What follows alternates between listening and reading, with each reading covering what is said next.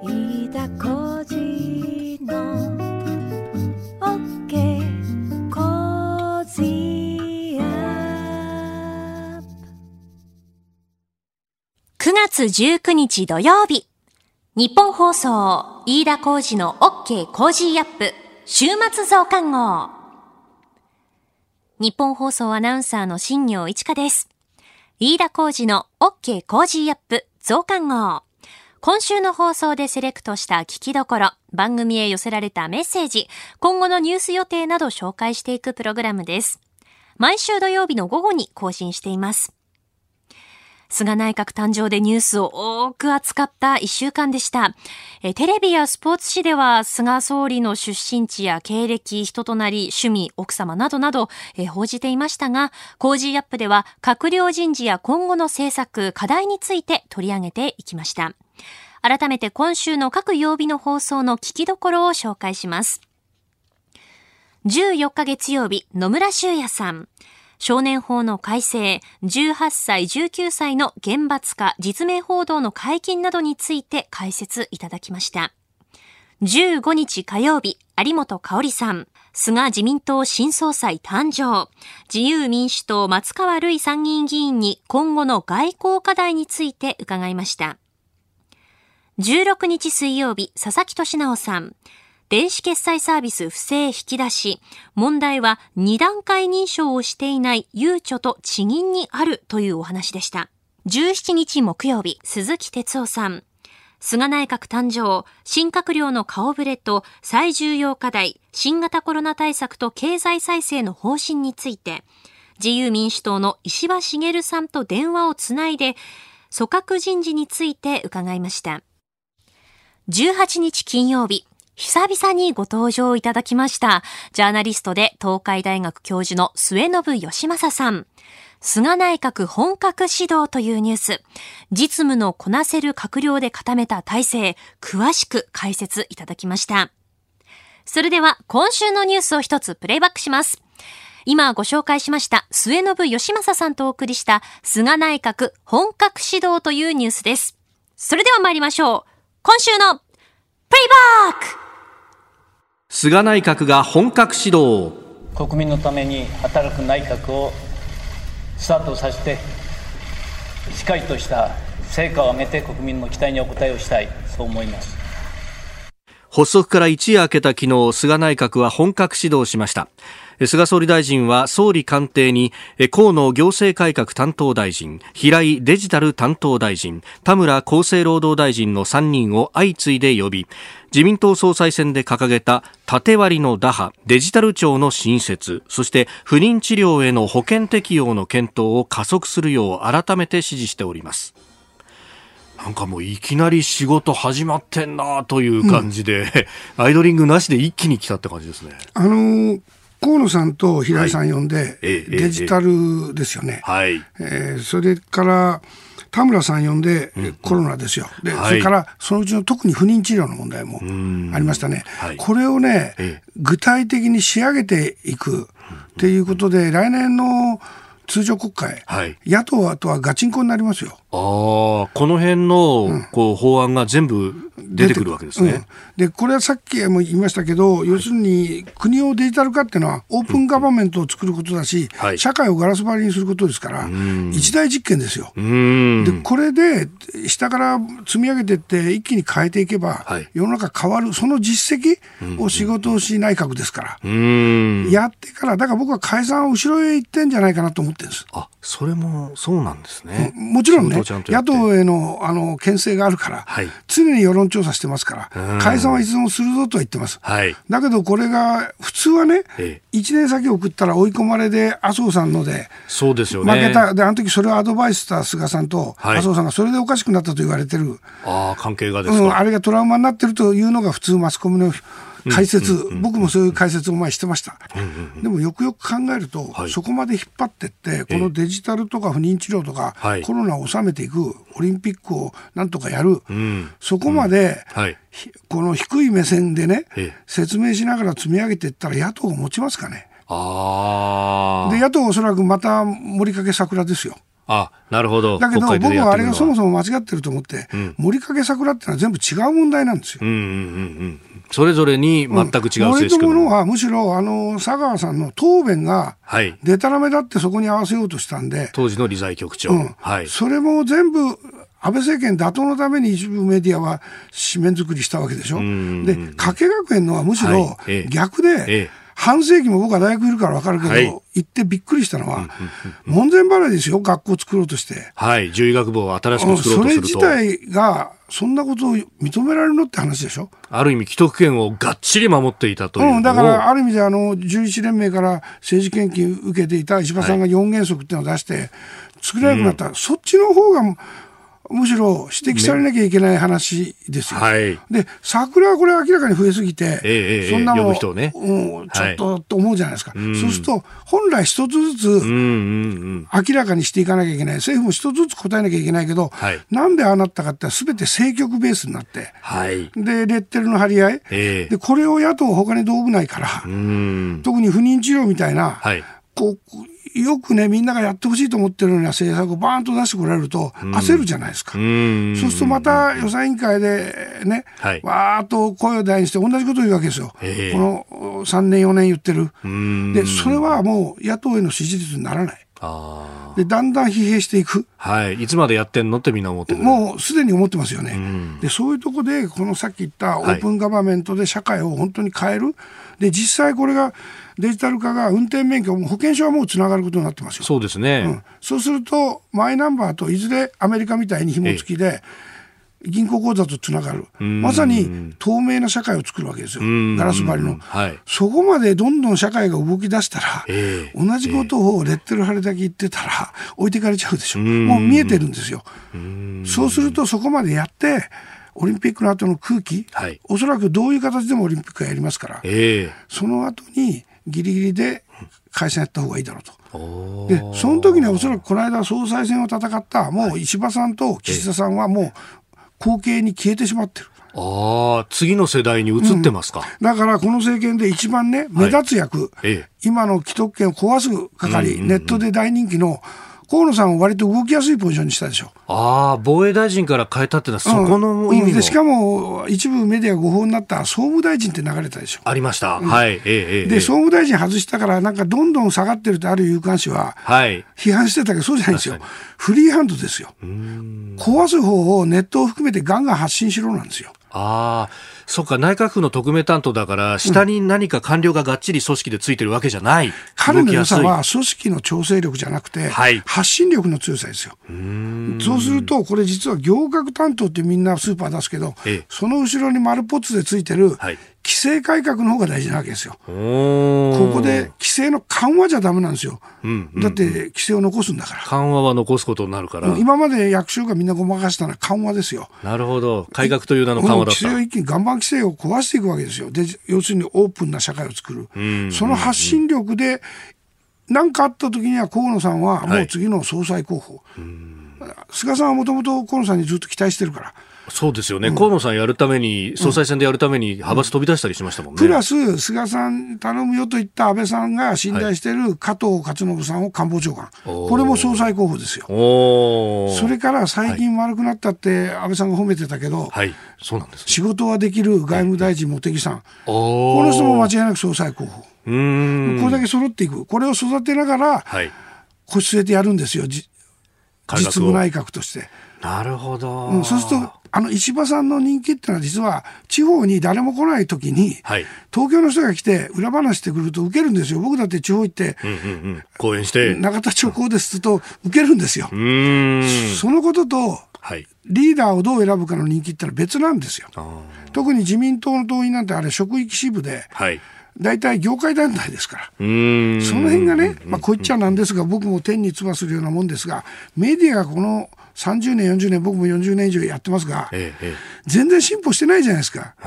政策、政策って言って、はい。隠改造とか総裁選ったら急に政局一辺倒、うんうんうん。どうなったの？そうみたいな。で、ね、内閣に名前つけるとしたらっていうのを必ずやる。やる、うん。でしかも自分たちの意見にそぐわないものは何でもレッテルを貼って足を引っ張る、もうそれ自体がネットでみんなが他の情報を見れるようになった時にアウトなんですよ、ん。そのことにメディアは気がつかないと。だから象徴的なのは安倍さんが辞任会見した後、はい。安倍内閣の仕事を評価する人が朝日新聞調査で71%。そうですね。それから共同通信、それから TBS、JNN 系列も60何パーですよ。うん。つまり、リベラル左派って言われる、はい。安倍さんをボロクソに言ってきた方のうん。データが上がってくる、それはネットの動きをよく見ないといけない、こん。のことは後出てくるトランプさんのはい。ことについても言える、うん。メディアそのものが政治プレイヤーになってしまってる、はい。その批判があるっていうことを改めて僕は感じましたね。本来のところに立ち返れっていうこと。そう、ファクト、う。ん。データを使って自分の意見を言うなっていう。末信義正さんはジャーナリストで東海大学の教授。早稲田大学社会科学部卒業後にテレビ朝日に入社。社会部、政治部、ニューヨーク特派員、バンコク支局長などを歴任して、湾岸戦争でアメリカ軍を従軍取材。帰国後にニュースステーションのディレクターを経て、1997年にスーパー J チャンネル初代プロデューサーとして番組の立ち上げに携わりました。2002年、報道局解説委員室に異動し、やじうまプラスなどの番組コメンテーターを務めます。2004年にテレビ朝日を退職し、フリージャーナリストになりました。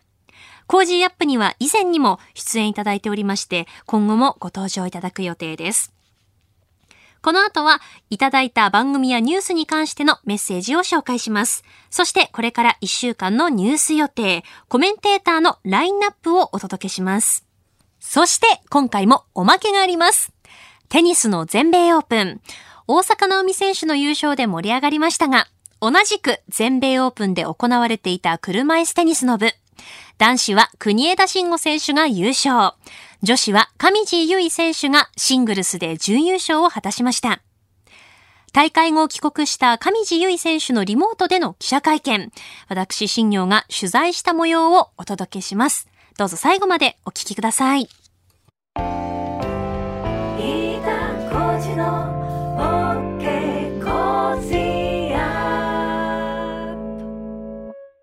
新行市佳がお送りしている飯田浩二の OK コージーアップ週末増刊号。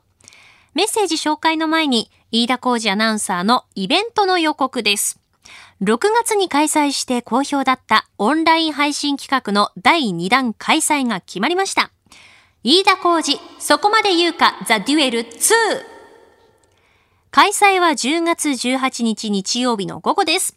ゲストに参議院議員の青山茂春さんをお迎えして、政治経済から外交安全保障までたっぷりこってりと一緒に考えていきます。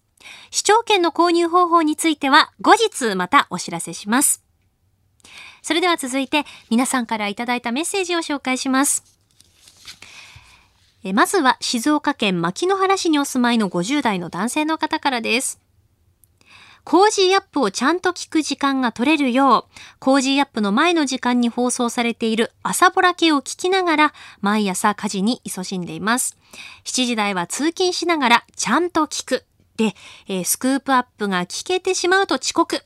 毎朝のルーチン兼タイムキーパーですといただきました。ありがとうございます。えー、コージーアップ、ポッドキャストでお聞きの方もいらっしゃると思いますし、ラジコのタイムフリーで、えーお聞きの方もいらっしゃると思います。ぜひあの時計代わりにリアルタイムでもお楽しみください。続きまして、秋田県南秋田郡の50代の男性からいただきました。秋田出身初の菅総理の誕生で、第100回夏の全国高校野球での金足農業準優勝以来の盛り上がりと喜びに湧いていますといただきました。ありがとうございます。あの、私も小学1年生の頃から高校3年生までずっと秋田で過ごしていたので、ねえ、秋田の盛り上がりというのは私もあの伝わってきていますよ。秋田にいるですね、祖母ですとか、知り合いにちょっと連絡してどう？なんて聞いてみたんですけれども、あの、秋田市は、県庁にその看板がこう、つけられていたりですとか、あと、秋田栄太郎お菓子屋さんですね。から、あの、菅ドラっていう、菅総理の、こう、可愛い、こう、キャラクターっぽくなっている、菅さんの夜勤がこう押されたドラ焼きが発売されていまして、その菅ドラを求めて、朝ちょっとこう並んでいる人がいたりとかもしたんだそうです。そしてなんといっても菅総理の出身である湯沢。ここがまたすごく盛り上がっているというふうに聞きまして、提灯行列ができていたりとか、花火も打ち上がったそうですね。でもなんか最近そのコロナウイルスの影響もあって、まあ、秋田に限らずですけれどもね、あのコロナウイルスの影響もあって、秋田はこうお祭りができなかったり関東祭りができなかったりといったこともあってなかなかちょっとこう楽しい出来事ってなかったと思うんですよね。なのであの菅総理になったことで、まあ、秋田中がちょっとこう元気になっているような雰囲気があっていいなと思っています。この増刊号でメッセージを紹介させていただいた方には、コージーアップオリジナルマスキングテープをプレゼントします。続けてメッセージ紹介していきます。えーイギリスにお住まいの女性の方からです。イギリスで毎回楽しみに拝聴しています。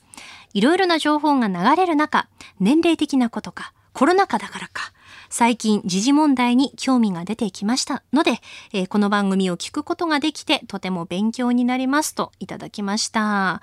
えーぜひあのイギリスの今の雰囲気でしたり、あの状況というのもまたぜひあのお寄せください。千葉県四街道市にお住まいの方からいただきました70代の男性の方からですね。8月下旬に GoTo トラベルを利用して那須に旅行に行きました。帰宅後、還付申請に必要な書類を8月末に GoTo トラベル事務局へ送付しました。その折、還付はいつ頃になるのかと聞いたら、2ヶ月後くらいになるとの回答でした。曰く、書類の審査などチェックで時間がかかるとのことでした。そうでしたか。あの、東京発着する便のその GoTo トラベルの解禁というのも来月からというふうなことだったので、私もあの来月週末を利用してどこか近場ね、行ってみたいなと思ってたんですけど、そうなんですね。還付2ヶ月ぐらい。まあでもたくさんの方やっぱりご利用してるからなんですかね、時間かかってしまうのは。うん。あの、メールを寄せいただきましてありがとうございました。えそれでは今週これからの予定です。21日月曜日、敬老の日。IAEA 国際原子力機関年次総会がウィーンで開催。22日火曜日、秋分の日。国連総会一般討論演説。23日水曜日、東京ゲームショウ今年はオンラインでの開催。24日木曜日、金融政策決定会合7月の議事要旨を公表。EU 臨時首脳会議。25日金曜日、定例閣議。小池東京都知事定例会見。気象庁10月から12月の3ヶ月予報を発表。26日土曜日、トランプ政権が香港からアメリカ向けに輸出される製品について中国製明示を義務付けという1週間の予定になっています。続いてコメンテーターのラインナップです。21日月曜日は須田慎一郎さん。22日火曜日は長谷川幸洋さん。23日水曜日は高橋洋一さん。24日木曜日は飯田康之さん。25日金曜日は宮家邦彦さんです。あなたと一緒に作るニュース番組、ニッポン放送、飯田浩司の OK! Cozy up!。いつもご愛聴いただきまして、本当にありがとうございます。平日月曜日から金曜日、朝6時から8時までの生放送でお送りしています。ぜひ、FM 放送や AM 放送はもちろんですが、ラジコやラジコのタイムフリーでもお楽しみください。それではこの後はおまけコーナーです。テニスの全米オープン。大坂なおみ選手の優勝で盛り上がりましたが、同じく全米オープンで行われていた車椅子テニスの部。女子は上地結衣選手がシングルスで準優勝を果たしました。大会後帰国した上地選手のリモートでの記者会見。私、新業が取材した模様をお届けします。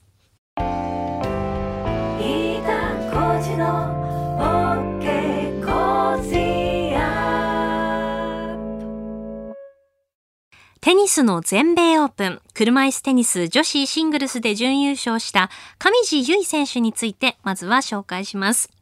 上地結衣選手は兵庫県出身の現在26歳。これまでテニスの四大大会シングルスでは全豪2回、全仏3回、全米2回優勝、さらにダブルスでも様々な大会で優勝しています。え、先日行われた全米オープンテニスではシングルス準優勝、さらにダブルスで優勝されました。来年の東京パラリンピックに向けてきっちりと成績残したんですよね。え現在、車椅子テニス女子世界ランキング2位の上地結衣選手、17日に日本コカ・コーラからオリンピック・パラリンピック日本選手団への寄付金贈呈式というイベントがありまして、えこちらにオンラインでの記者会見を行いました。まず今回の全米オープンの結果については、シングルス、ダブルスともに優勝を目指していたので悔しかったですと振り返っておりました。えー、今回のですね、全米オープン車椅子テニスの部は、当初は、その、開催が中止というふうに報道が出ていたんですよね。ただ、あの、選手の要望もありまして、今回開催されることになりました。えー、コロナ禍で初めて開催された四大大会となったんですね。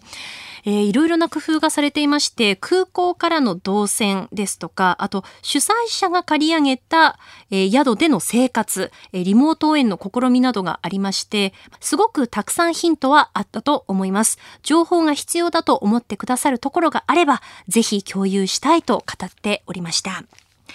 えー、そして、このイベントの終了後、オンラインで囲み取材というのがありましてですね、えー、私、新業、直接質問させてもらいました。お聞きください。えー、日本放送の新業と申します、えー。全米オープンダブルス優勝、シングルス準優勝おめでとうございます。本当にお疲れ様でした。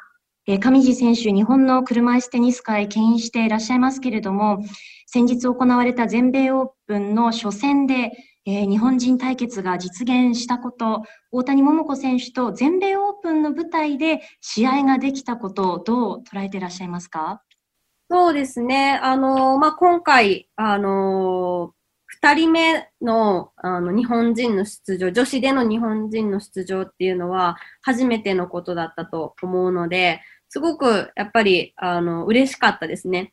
あの、これまで国枝選手であったりだとか、クアードクラスの杉野選手であったりだとか、あの、別のクラスで一緒に、あの、グランドスラムを戦うことはあったんですけれども、あの、女子として二人も、あの、日本から出場できたっていうのはすごく、うん、まあ、ライバルではあるんですけれども、うん、心強いというか、あの、まあこの、このような状況の中でも、しっかりと、あの、準備をして、大谷選手も来ていたと思うので、あの、すごくプレーができたことっていうのは嬉しかったですね。ありがとうございました。はい、お聞きいただきました。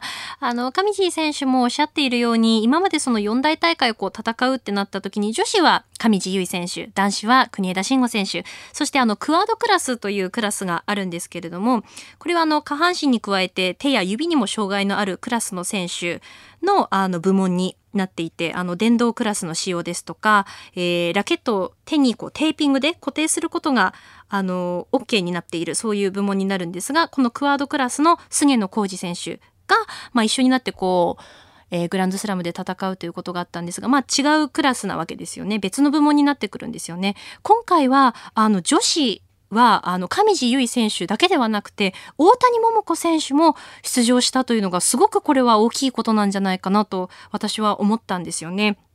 あの、大谷桃子選手はですね、えっ、ー、と、ここ2、3年くらい前に国内大会で、あの、いろいろと取材していた時に、上地結衣選手に伺って、大谷選手どうですか？っていう話になってたんですよね。そしたらその、テニスのスキルというのはすごくある選手なので、チアスキル、車椅子を扱う技術ですね。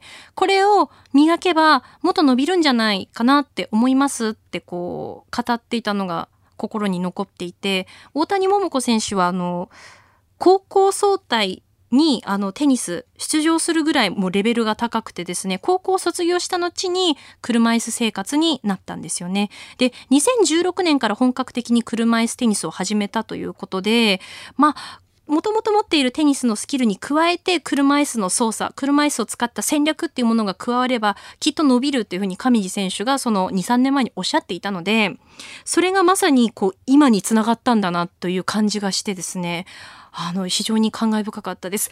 ただ、この全米オープンですね、上地結衣選手と大谷桃子選手、全米オープン初戦だったんですよね。うわ、初戦かと思いながら見てましたね。なんかちょっとこう、ね、決勝とかで見られたらな、よかったな、なんていうのもありましたけれども、えー、それはもしかしたらあの東京パラリンピックまでのお楽しみなのかもしれません。やっぱりその上地結衣選手や国枝慎吾選手のその存在もあって、国内の車椅子テニス界というのも結構盛り上がっていて、選手層がこう熱くなっているというふうな、あの、そういう印象も持っています。今後が本当に楽しみです。飯田浩二の OK 工事アップ週末増刊号おまけ企画もお届けしました。ここまでのお相手は新業一華でした。飯田浩二の